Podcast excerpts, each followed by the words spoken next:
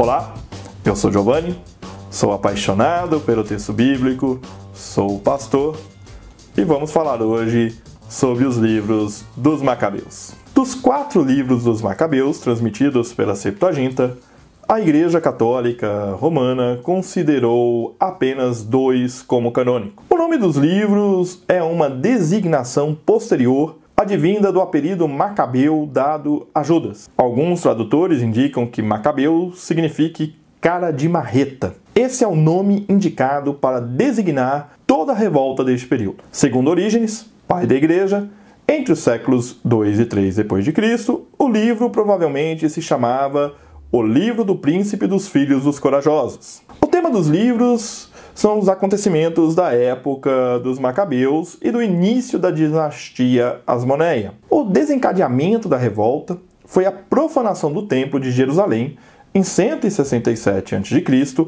por Antíoco IV Epifanes. O êxito da revolta levou à reconsagração do templo e à independência da Judéia sob, os, sob o reinado dos Asmoneus. O primeiro livro dos Macabeus descreve em estilo historiográfico os acontecimentos desde o início do reinado de Antíoco IV até a morte do sumo sacerdote Simão, entre 175 a.C. e 134 a.C.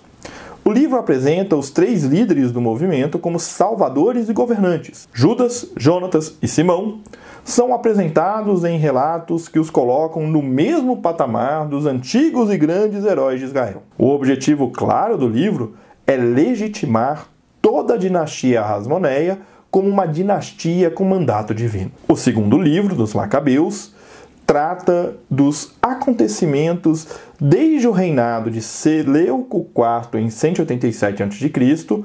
até a vitória dos judeus sobre os Seleucidas da Nicanor em 161 a.C., um pouco antes da morte de Judas Macabeu. Diferentemente do primeiro livro, o segundo é menos preocupado em exaltar a dinastia Hasmoneia e mais em mostrar como os conflitos em torno da helenização do culto judaico era algo também interno no judaísmo e não apenas uma consequência de influências exteriores. O tema da misericórdia de Deus e o martírio em nome da fé, presentes no livro, influenciaram claramente os autores do Novo Testamento e as primeiras comunidades cristãs. Eu espero que este breve panorama dos dois livros de Macabeus te motivem a conhecer melhor estes livros deuterocanônicos. E nós continuamos juntos, aprendendo com Jesus a leveza de viver. Um grande abraço. Você ouviu o podcast Café com Alecrim. Eu sou Giovanni Alecrim, pastor da Igreja Presbiteriana Independente do Brasil e um apaixonado pelo texto bíblico, e eu convido você a conhecer melhor os meus conteúdos em giovannialecrim.com.br. Um grande abraço e seguimos juntos, aprendendo com Jesus a leveza de viver.